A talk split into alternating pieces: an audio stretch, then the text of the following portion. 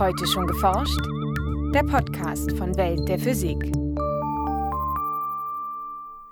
In der dritten Folge unserer Spezialreihe über die vier Grundkräfte der Natur beschäftigen wir uns mit der starken Wechselwirkung. Die starke Kraft wird ihrem Namen gerecht, denn sie ist die stärkste der vier Fundamentalkräfte, zumindest auf der Größenskala von Atomkernen. 137 mal stärker als die elektromagnetische Kraft, eine Million mal stärker als die schwache Wechselwirkung und unvorstellbare 10 hoch 39 mal stärker als die Gravitationskraft. Und damit ist ein Universum, in der die starke Wechselwirkung nicht existiert, nicht vorstellbar. Der Kern würde nicht zusammenhalten. Die Protonen und Neutronen wären minimal frei. Das heißt, es gäbe im Grunde nur Wasserstoff in, im Universum.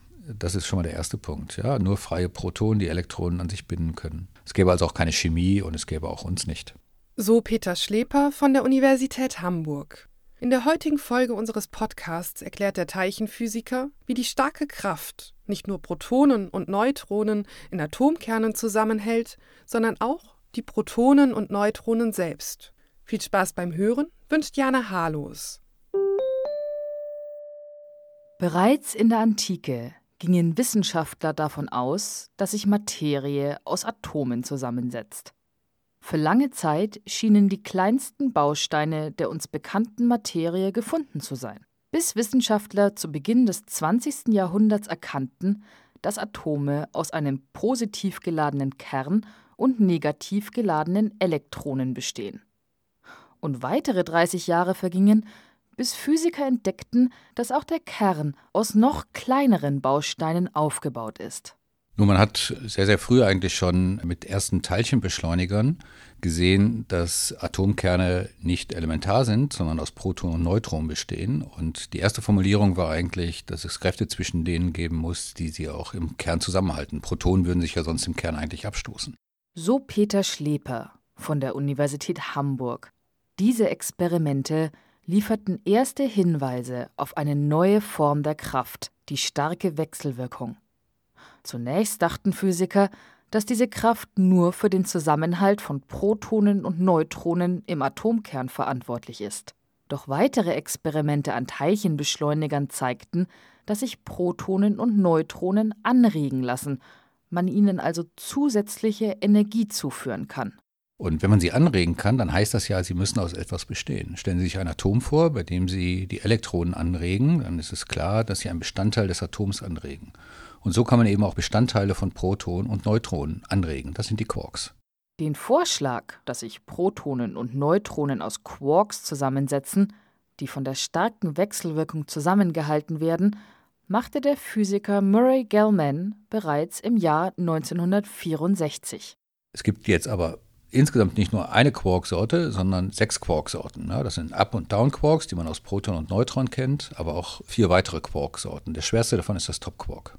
Ein Proton besteht beispielsweise aus einem Down- und zwei Up-Quarks und ist insgesamt elektrisch positiv geladen. Ein Neutron setzt sich hingegen aus zwei Down- und einem Up-Quark zusammen und ist insgesamt elektrisch neutral. Doch warum und wie die starke Wechselwirkung die Quarks zusammenhält, ließ sich zunächst nicht erklären. 1973 schlug Gell-Mann dann zusammen mit Harald Fritzsch und Heinrich Lloyd Wieler eine neue Theorie vor, die Quantenchromodynamik. Demnach besitzen alle Quarks nicht nur eine elektrische Ladung, sondern auch eine sogenannte Farbladung. Und wenn Sie das jetzt in Analogie sehen wollen mit der starken Wechselwirkung, dann gibt es in der starken Wechselwirkung eben Farbladungen, genau genommen drei verschiedene Ladungen, die da eigentlich der elektrischen Ladung entsprechen würden. In Anlehnung an die additive Farbmischung können Quarks rote, grüne oder blaue Farbladung tragen. Zusätzlich existiert zu jedem Teilchen ein Antiteilchen mit umgekehrter Farbladung, im Fall von Rot beispielsweise Antirot. Mit Hilfe dieser Eigenschaft ließ sich erstmals beschreiben, wie sich Teilchen unter dem Einfluss der starken Kraft verhalten. Wenn Sie eine rote Farbladung haben, dann wird sie angezogen von einer antiroten Farbladung, genau der entgegengesetzten Farbladung. Das ist völlig gleich zum Elektromagnetismus. Nur, dass wir das jetzt dreimal haben, mit Rot Antirot, Grün Antigrün und Blau Antiblau als Farbe. Diese Quarkpaare aus jeweils einem Quark und einem Antiquark ergeben zusammen ein sogenanntes farbneutrales Teilchen. Das ist aber nicht alles. Gleichzeitig gibt es auch noch Wechselwirkungen zwischen Rot und Grün, Grün und Blau, Rot und Blau, aber auch zwischen den entsprechenden Antifarben. Analog zu den drei Grundfarben, die sich insgesamt zu Weiß mischen, ergeben auch ein rotes, ein grünes und ein blaues Quark zusammen ein farbneutrales Teilchen. Infolgedessen können auch drei oder mehr Quarks über die starke Kraft zusammenhalten. An Teilchenbeschleunigern ließ sich bis 1995 die Existenz aller sechs Quarkarten bestätigen. Dabei zeigte sich ein weiteres Phänomen. Bisher ließ sich kein einzelnes Quark beobachten. Es scheint so, als würden diese Elementarteilchen nur in gebundenen, farbneutralen Zuständen auftreten. Dieses Phänomen bezeichnen Physiker als Confinement. Im Gegensatz zu zwei elektrischen Ladungen würde die anziehende Kraft zwischen zwei Quarks umso größer, je weiter man die Teilchen voneinander entfernt, ähnlich wie bei einem Gummiband, das man auseinanderzieht. Um die Quarks weiter voneinander zu trennen, muss man also immer mehr Energie aufwenden. Da steigt die Kraft de facto linear mit dem Abstand an. Eine sehr ungewöhnliche Eigenschaft, die man aus dem Elektromagnetismus nicht kennt. Heute wissen Physiker, dass Gluonen für das Phänomen verantwortlich sind. Diese Teilchen zählen zu den sogenannten Austauschteilchen. Auch die schwache und die elektromagnetische Kraft werden durch Austauschteilchen vermittelt. Indem beispielsweise zwei elektrische Ladungen Photonen miteinander austauschen, stoßen sie einander ab oder ziehen sich an. Analog halten Quarks zusammen, indem sie Gluonen miteinander austauschen. In diesem Bild lässt sich auch das Confinement beschreiben. Diese Eigenschaft liegt letzten Endes daran, dass die Quanten, die die starke Wechselwirkung vermitteln, also die Gluonen, dass die selber ebenfalls Ladung tragen, Farbladung. Und dadurch kommt dieser Effekt zustande. Die starke Kraft wirkt also nicht nur zwischen Quarks, sondern aufgrund ihrer Farbladung auch zwischen den Gluonen. Das Confinement sorgt auch für die geringe Reichweite der starken Kraft. Und die Reichweite ist letzten Endes der Radius des Protons. Also der Radius des Protons ist ein Femtometer. Und das ist natürlich äh, sehr, sehr kurz. Das liegt wiederum daran, dass wenn die Kraft zwischen zwei Protonen, wenn ich den Abstand vergrößern möchte, äh, permanent ebenfalls größer wird, kann ich Quarks einfach nicht so weit auseinanderziehen. Und die Grenze, an der das relevant wird, das ist gerade dann auch der typische Radius eines Protons. Doch auch ein bisschen jenseits dieser Grenze wirkt die starke Kraft. Zum Glück. Denn andernfalls dürfte es keine Atomkerne geben. Die positiv geladenen Protonen im Kern würden sich nämlich abstoßen. Doch auch Quarks aus unterschiedlichen Protonen ziehen sich durch die starke Kraft ein wenig an und überwinden so die abstoßende elektromagnetische Kraft.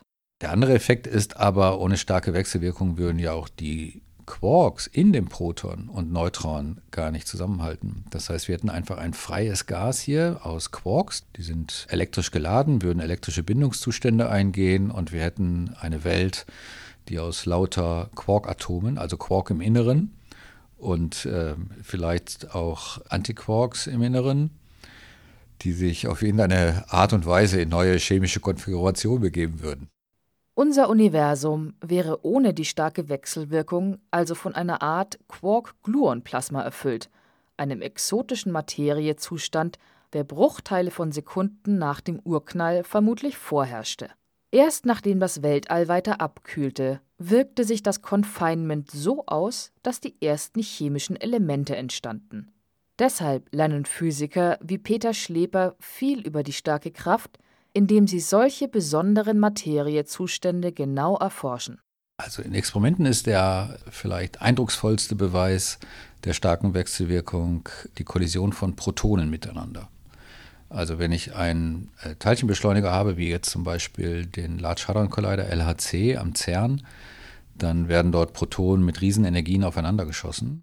Auch wenn Physiker mit Hilfe solcher Experimente die starke Wechselwirkung mittlerweile gut beschreiben können, sind dennoch einige Fragen offen. Ich denke schon, dass man das fundamentale Prinzip dahinter verstanden hat, wie man diese Wechselwirkung beschreiben kann. Das heißt nicht, was man sie verstanden hat. Man weiß ja nicht, warum es genau diese Wechselwirkungen gibt. Ja, wie zum Beispiel die starke Wechselwirkung mit drei Farben. Das weiß man einfach nicht. Das ist nichts als ein beobachtbarer Effekt in der Natur. Ein Beitrag von Franziska Konitzer. Welt der Physik wird herausgegeben vom Bundesministerium für Bildung und Forschung und von der Deutschen Physikalischen Gesellschaft.